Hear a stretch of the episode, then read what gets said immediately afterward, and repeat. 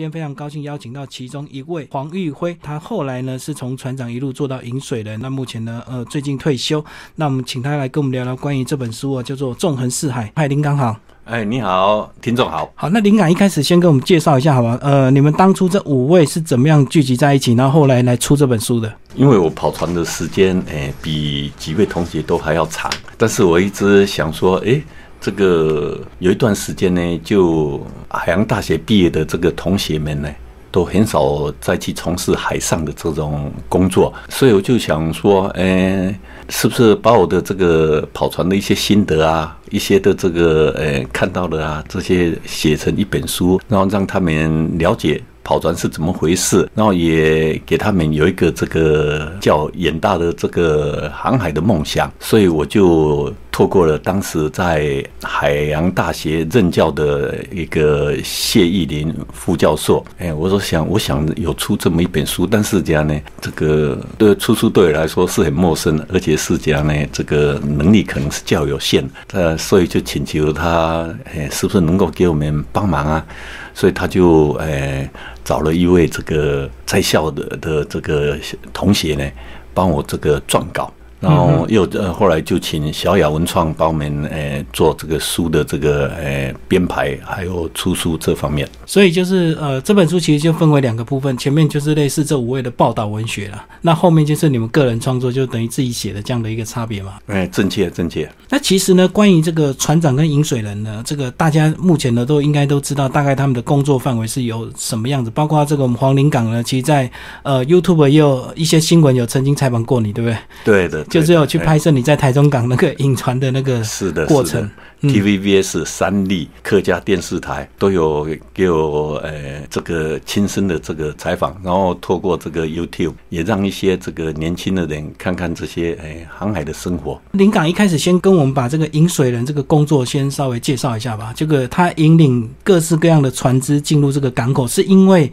这个船它并不一定了解这个港口的一些特殊的一个地理位置吗？嗯，是这样子。所以引水人就是在这个江海或是湖泊或是港口引领船舶进出港的人。呃，所以这引水人对于这个当地的水文、水深各方面的这个尝试，比人家还要这个更具备。然后加上这个船舶操纵这个技巧，所以就是说，引水人很简单来说，就像。一个我们到餐厅啊，或到旅馆，都有一个破车小弟嘛，把你车子开开开去停到一个地方去。那同样的说的呀，就是我们饮水的主要的工作就是这样的，破船大哥，哎，就是把船引领进来。因为港口世界上港口这么多，每个这个船长啊，都不见得对这个当地的。港口会很深日式，他一天有时候走了两三个港口，一个月走下来的，他也不可能说十八般武艺哈，所以就有造就了这么一个引水人这个行业，他引领你船进来靠泊，然后离开的时候就引领你出去，就这一段的过程之中做这样子，那就破船大哥嘛，那个完全意思是一样的。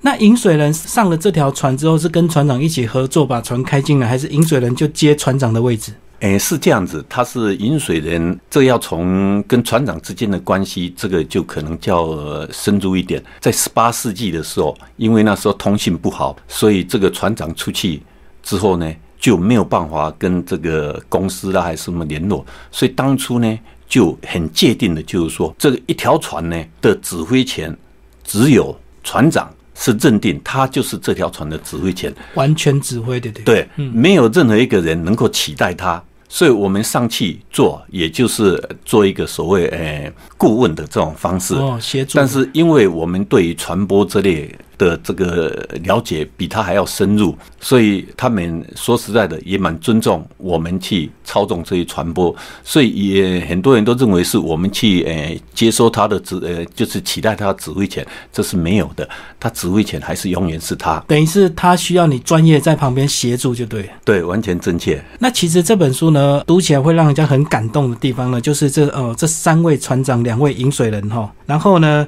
他们都曾经在这个从六十五年。毕业之后，大概民国六十年、七十年之后就开始在船上跑船嘛，所以我觉得你们的经验分享都是过去那种三四十年前，然后会让人家很怀念的那个时刻。哎，对啊，因为那时候这个船的装卸没有这么快，所以停的时间，哎，在港口停的时间都较有时间。现在都船装卸的很快，在这个停的时间没有这么多，所以也呃很少有机会能够再去岸上欣赏走走之类的。哦，因为这个以前没有这个机器怎么调配，或者是那个那么那么快那么顺，所以说呢，呃，需要比较长的时间来装卸货运。然后那个时候就是你们的休闲时间，对不对？就是你们有两三天可以在港口附近溜达这样。对对对对对，嗯嗯，所以有很多的机会就可以稍微深入一点到内内地去看看，走走看看。对啊，其实黄林港就有讲到说他在呃是苏联那个地方是卖牛仔裤是啊，对对对对对，然后被换到假的那个也也等于是旧钞了，就已经不能通流通的旧钞，所以我都称为沙皇的纸钞，撒谎的纸钞就是一个骗人的纸钞啦，撒谎了，因为他看你外国人不知道嘛。可是那时候那个你们穿那么多牛仔裤下去跟他交换，那时候是这种行为，呃，在那当下是应该也是不太可以，对不对？嗯，因为是这样，那边天气本来就蛮冷的嘛，他也不可能规定你要穿几件这个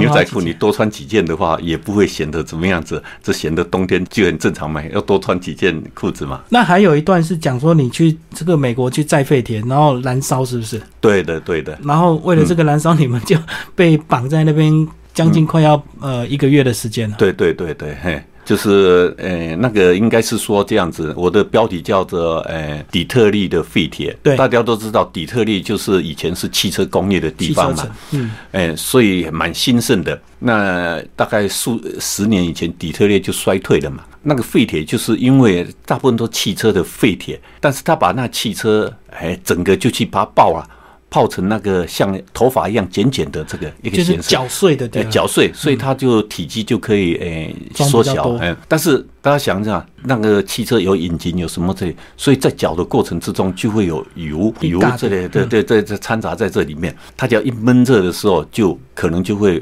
所谓就会自燃嘛，大概是这样子。而我们装了整船之后呢，出来航行了这个一两天之后，就发现这样呢，这个船上怎么在冒烟了？后来才知道它已经在里面。内部燃烧了，嗯，闷烧就对，对，闷烧的很，嗯，然后又讲到说不敢打开，因为打开氧气灌进去，搞不好就变小火变大火。是啊，是啊，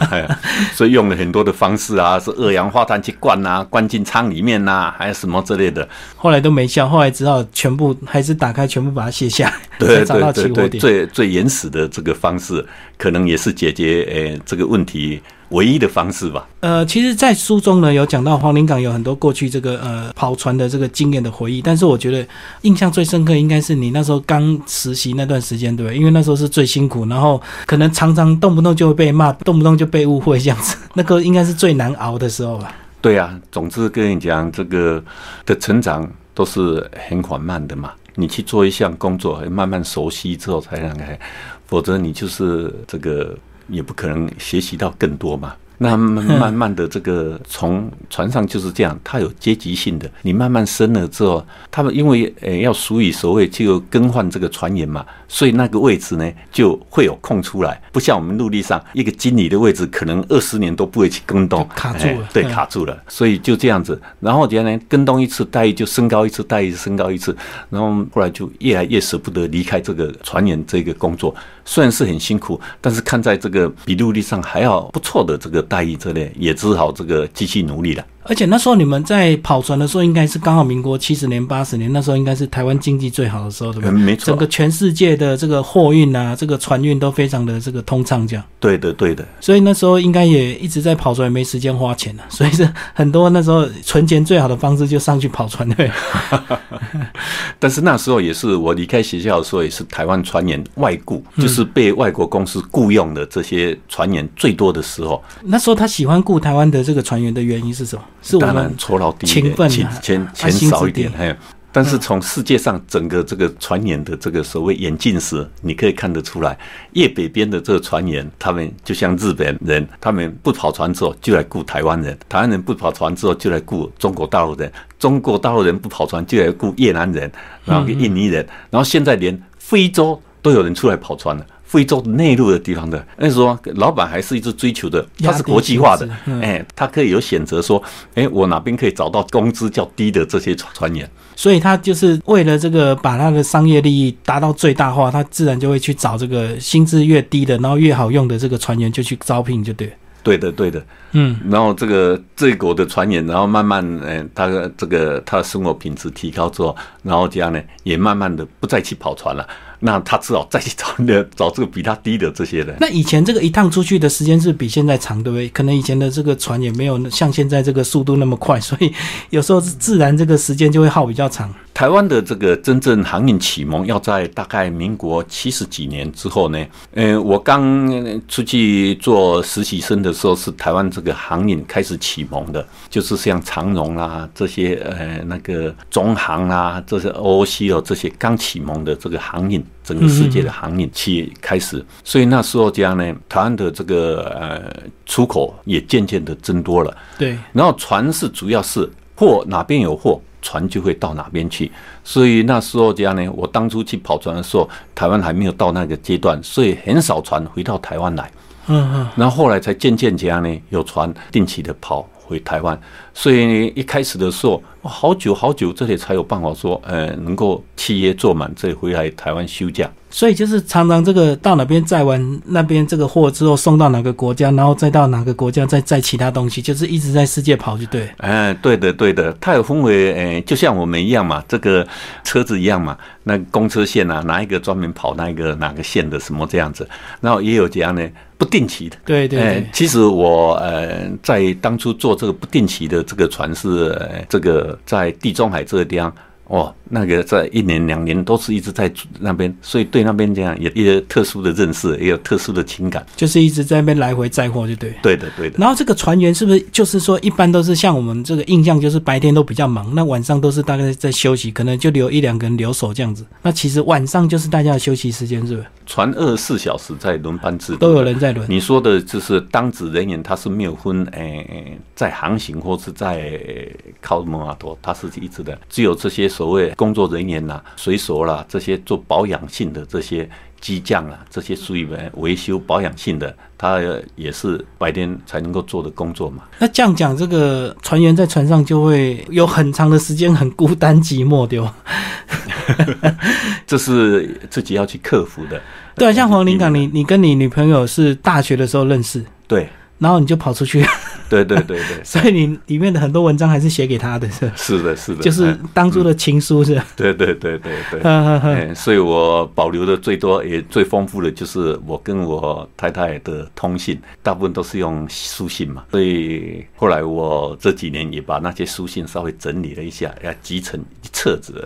所以意外的就把这个信保留下来，就变成你的这个呃写作题材这样子，对对对对，因为其实如果没有写下。其实当初这个这么长的时间，很多事情应该就会还是会淡忘的哈。对对，所以我也不晓当初我为什么会有这么一根筋呐。可是，在船上孤单寂寞，也只能写信那个疏解那个相思之情啊。对啊，所以我就是到各地的时候，就会收集纸币、钱币或是邮票，尤其像钱币。做的时候，我就会在上面写几时几月几日这样子，所以后来我就再去看这些钱币的时候，就慢慢回忆哦，我哪时候到哪边？因为那时候还没有所谓这个想法嘛，对，所以我现在还跟很多的年轻的这个去上场工作的这些学弟里面讲说，你现在就是要做记录。哎，相片就是一个记录，然后讲等你有一天的时候，你也不晓得哪时候会用到，但是等你要用到的时候，它就是很丰富你的生活。那其实呢，现在因为有这个智慧型手机，所以现在拍照比较容易。可是如果说你没有写下一些文字的话，你拍一大堆哦，拍了几千张、几万张，到最后你还是搞不清楚，对不对？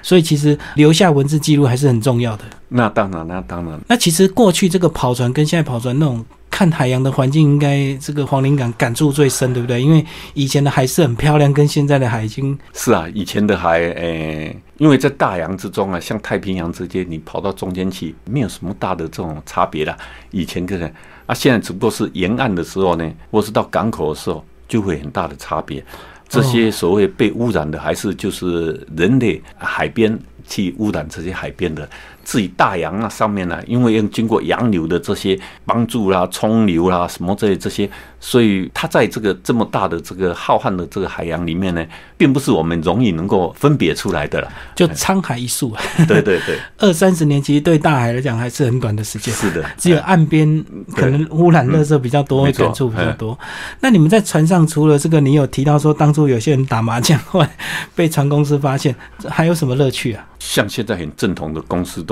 因为在船上打麻将或是这样，就是属于呃有点赌博性质嘛，嗯但一定会有输有赢嘛。对然后到最后就搞得前船大乱，对前船的，当然哎，所以现在的公司呢，大部分都是这样呢，禁止赌博的。那尤其这个定期限的。这个就根本没有时间呐，说马上开了，这下午就到一个港口，也没有时间去做这些。啊，对对属于一些这个属于诶、这个散装，属于叫不定期的船，但是它又因为时空的这种变化，要打麻将一定是要这个大家都是台湾的，是中国大陆才会去打麻将。同一国的对对，但是现在的传言都是联合国的。待会有越南的、缅甸的、中国大陆的，什么这些哪个地方的啊？那要招那个麻将咖也招不起来了，所以不通了哎所以也就是这个越来越少了。像你以前在跑船，你都怎么来打发时间？啊，其实是这样子啦。呃，这个跑船的话，在码头当然很忙嘛，他要装卸货，对要这样，对嘿啊，其实是很忙的。我我之所以能够出去，也是因为，呃，这个总之这个装卸大家有班的这个有轮班制的这种方式，自己抽个时间你可以出去。啊，现在因为装完之后就或装完之后，因为船的一天的这个租金很高嘛，嗯当然了，这个船东或是租方一下子就要哎跑快一点完成就赶快，你看这这就像计程车停在那里等客人不行啊，你要对多去外面多这些才能啊，所以就是说那个嗯，现在船员时间很压缩。嗯嗯嗯，哎，也没有什么很多余的时间。有时候这个呃睡个一呃一天两天，把精神恢复之后，又马上到下一个港口了。嗯因为现在的船跑得也快了嘛。对对对，跟以前的完全不一样。以前可能还有还有一点休闲时间。对对对对，嘿 呃呵呃，那其实你这本书主要也是要给一些海大的一些学弟学妹看嘛，吼。如果他们以后想要从事这个发展，要知道这个到底你要忍受多少的孤单跟寂寞，然后你在实习的过程可能要忍受很多挫折，你才一路能够慢慢熬到今天这样。没有错啊，天底下没有不劳而获的事情啊！嗯你一定要所谓，呃，就像我们五个同学，当初我们把这书拿出来之后，这有一个这个航港级的长官跟我讲，哎、哎黄林港还有人要研究你们呢。我想说，你应该是也看看里面书什么这些。他说不是，那研究你们怎么有这种能够在海上工作这么长的这种时间呢、哦，哎，啊，研究这个部分，我说那也不是困难的事，很简单啊，为了生活嘛。所以你们五个都是从毕业一路做到退休嘛？对的，其实应该也有很多人，其实他当初如果一开始头半年一年不习惯，他就离开了嘛，他就换工作了嘛。对的。嗯，因为毕竟我们班上有三位去做了临港嘛，哎，三位。那有一些也是他一开始跑船的时候，就中途就各种因素就离开了，所以他碰到我们的时候，只有跟我们讲一句话，我也导致觉得蛮蛮实用。他说做什么事情都要坚持。那我们三位是坚持到最后，也没有选择的选择啦。就一直做下去呃 就这样呢，来参加这个饮水员考试嘛。哎，嗯嗯就坚持到你，哎，你当然你可以一步步、一步一步往上面升的时候，你会发现，哎，好像我下一个阶段要做什么事情，对对所以就是坚持。那坚持也就是，哎，一直呃这个酝酿的我们专业的成长。所以是不是到了这个船长跑到一段的时间之后，其实呃还是蛮多人会想要考这个饮水的，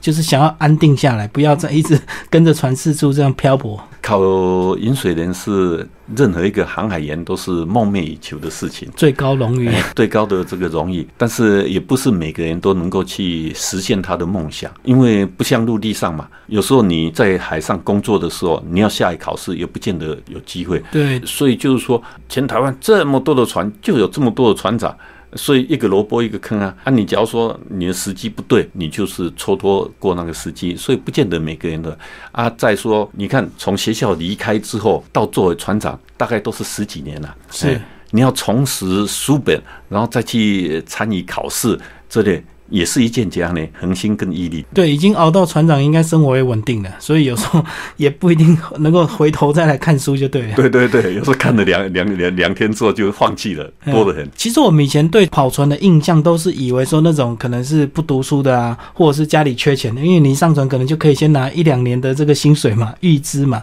所以那种应该是算那种渔船，对不对？对的。遗传他可以向老板借啊，但是我们这商船没有办法跟 跟老板先预支啊，所以这个性质还是差很多。商船还是要读很多东西，那渔船可能只要有一些捕鱼的基本常识，或者是你上船再学，还是可以嘛。对的，对的，嘿。所以我们台湾过去还蛮多人在跑渔船的。我当初渔船哦，我因为也是跟一些跑渔船的时候，他们转业到商船上面去做水手了，做什么之类的。我说当初他们。说实在的，也是很那个，因为跟老板去捕有鱼之后分红起来啊，一年下来也是很多钱的，也是很可观的了。哦，因为以前渔获量比较好，对对对，现在可能鱼越抓越小了。嗯嗯，那其实以前呢，这个跑船是不是都比较安全？那因为这几年我知道这个呃，有一些航线不是有索马利亚海盗嘛，一天到一天到晚在抓人的。那以前你们的这个跑船是比较单纯，比较没有这些国际的这些海盗恐怖分子这样。其实前几天我在 FB 上面发表了一个文章，嗯，那篇文章的标题是“哎，海盗一枪毙了船长”，就是海盗上船时一枪先先打船长，所以就海盗自从有航海史就有海盗，所以那个是那个最始祖的航海的海盗呢，就是那个维京啊，Viking Viking，就是这个呃 Scandinavia 那挪威什么这这些那些的海盗这些，所以就是说我们那时候跑船呢。还不至于说这个样子威胁这么大了，是。哦，那的总之有海盗，你总之他要抢钱就给他嘛，什么之类。但后来这个索马里亚，他不是说呃要抢你的财物而已，而是要抢整个船对。的货，还有船，然后给你赎金什么之类，所以他就变成这样呢，那种目标也较大，而且他的这个所谓被挟持的时间也较长，这是随着时代演变不太一样的这个。方式其实以前跑船也都是呃，我们到码头的时候也是不是海盗，但是也是小偷啊什么之类的。哎，以前可能就抢了就跑，他现在是抢了之后还把你扣留，还要等你的老板付钱。是，那老板如果比较龟毛的话，你可能就是被扣半年一年都。对对对啊，去年呃一月份的时候，才一个渔船的船长在那个索马里亚被扣了五年才回来的。我在那一篇这个文章里面有讲到这么一件事情，所以这也是。整个国际的氛围没有办法哦，好像只能自己绕远一点这样子而已。呃，因为商船的吨位太大，跑不快嘛，对不对？对，主要还是这样子啦。因为现在就是说，你的船速的这个速度呢的增加，呃，像以前就跑十节了不起，现在你跑二十节，嗯，但是呢，还到以前。可能只有跑十节，但是他现在可以跑三十节，对，哎，当然就可以追上你了嘛，哎，所以你还是呃成为他们的这个猎物就对了，而且船那个目标那么大，怎么躲都很难很难逃得掉。对，最后林港讲一下，你这么多年这个从毕业一路这个在船相关的行业直到现在，有没有最大的收获或失去最多什么？失去的是不是就跟这个家人的这个陪伴啊，跟小孩的这些关系？说实在的，我在这个跑船的初期的时候，一直做到二副的时候呢，心里有想说，不要再去海上工作了，到二副就好了。对，在陆地上找个工作，但是我还是给我的太太。这个蛮感动的。他说：“你的专业是在海上，你回到陆地上来工作，你一定不会快乐，因为那不是你的专业。”所以，我听了这样子一个鼓励我的话，而且他也认为我必须一直在海上去赚更多的这种钱嘛，那个更多改善家里的经济环境。所以，小孩子小的时候跟我在一起的时间不多。但是，自从我来嗯考上当上领港之后，这个。整个家里的环境，还有这个关系什么之类，都很大的这种收获了，就是呃，能够兼顾。那时候小孩子能够体会或体谅你那时候当船长那段时间吗？嗯，小孩子还小嘛。所以他不是很有感触之类的，事，哎，所以但是他们也知道说，呃，爸爸因为生活，所以他也要到也去外面多赚点钱，让他们家呢能够多买他们喜欢要的东西，让家里环境好一点。我想他们也是在妈妈的这个呃教导之下呢，渐渐还是能够谅解爸爸为什么要这么样子辛苦的呃出海去工作。以前科技没有那么发达，所以就可能到哪个港口你只能写信嘛，或者是寄明信片。那现在好多了，就是 只要连 WiFi 就能够开视讯了。对对，以前寄一封信来来去去都要一个月，一个月好久以前。呃，那我们那时候我一开始的时候跑中南美洲，哇，那来回的话，再回到日本来这里都要四十五天。嗯，四十五天也就几个三个点可以收到这个家书而已啊，所以也是很长的时间。但是只有一个聊胜于无啊。对，反正等久了总会到嘛。嗯。那有没有这个你人已经回台湾，那个信还在路上？嗯，那应该是下船了吧？还在路上之类的，应该是下船他才会。不然的话，那时候虽然是呢，但是至少说寄的时候寄信，家人就可以知道下港口大概几时会到，把这信寄过去。嗯，所以说还好啦。嗯，最后黄林港帮我们介绍你四位同学好不好？都稍微介绍一下他们这个呃，在书中也有一些章节。哦，是的，我另外四位同学，一个叫许国义，他是船长工会理事长，嗯嗯，一直从事于这个这个学术方面，有蛮多的航海的书籍的著作，是，哎，那两岸的学术探讨。他都关于航海的学术探讨，他都参与很深，所以他这个是呃，我们里面叫一只偏向走上学术的这个一个同学，就算是更会念书的，还能够研究一些东西哈。是，嗯，另外一位同学就是李鹏，李鹏也是一样，他因为会来读航海系，也是因为家里的有点家里的渊源的关系，因为他爸爸以前就是轮机长嘛，所以可能这样的关系，他也是这样呢，这个一直做到船长。然后也做助副船长，然后去做这个巴拿马。的这个 surveyor 就是 inspector 这类检查员这类的年度检查啊，也是做到船船长工会秘书长。秘书长啊，另外一个刘伟同学，这个就跟我一样，在河滨港做临港啊，那也是在长荣哎海运服务很长的时间。那之所以会再去来做临港，因为也想说，在公司里面待了一段时间，很长的时间之后，可能也遇到瓶颈，是不是有另外什么发展的这个是啊？另外一位这个李东成同学，他就是呃跑了这个大富之后就下来了。那因为家里的因素，所以他呢，但是他也是这样呢，蛮多的这个这个收获，那么写蛮多的部落格，会出这本书，其实诶他也是因素之一的。因为那时候我看，哎，你说这个部落格写的这为什么不拿出来给给大家分享？哎，是这个样子。我们几位同学。大概他们都是诶，一直开始的时候就没有换跑道，一直从事于这个航海的这个工作，诶，一直到退休吧。所以，这样你们几乎每个人都四十几年的经验，六十五年毕业之后到现在一百零八年。对的，对的，哎，就是一辈子。呃，我时常讲呢，也受邀到学校去，诶，这个对这个上面做演说，这里这个，哎，那我只有一个。很这个应该说是蛮骄傲的啦吼，说好好的学一行就好，我敢来学一行，我一辈子就有够很多的丰富的，好好学一行啊。但是这样呢，有些看看好像不是呢。现在有时候看起来，那个你所学的专业可能这样两下子之后就被这样呢所取代的。嗯，但是很很奇怪的就是说，这个航海这个事业这样呢。就这样呢，不像科技新贵，做到了四十岁的时候，哇，已经突破了边，没有办法在那个，那是我们家呢，越老越值钱，哎，那个呃，越越越值钱。对啊，所以大概唯一唯一，我现在一直看，大概唯一这个好像这个行业是这个样子。对啊，因为很多状况都不是这个课本上教的，都是要实际靠经验去累积。对对对对，是的，嗯包括饮水人也是这样嘛。对的对的，哎。饮水人也是不是一天就能够去领哇十几万吨的船，这里也是经过嘿。其实那个呃媒体报道蛮多，饮水人也很危险。那危险的话，是不是从你的小船爬上大船的那一刻是最危险？是不是？对的，那个危险的情形就是你要攀爬。啊，去年的时候有一位台北港的临港。就是攀爬到中途不慎的时候落海，然后就就没有再再爬起来，嘿，嗯，所以还是有它的风险性存在的，嗯，所以它落海就是因为整个船舶晃动比较大嘛，所以有时候手没抓稳的话就比较对对对，一失手，我时常用失手可以不要失身，对，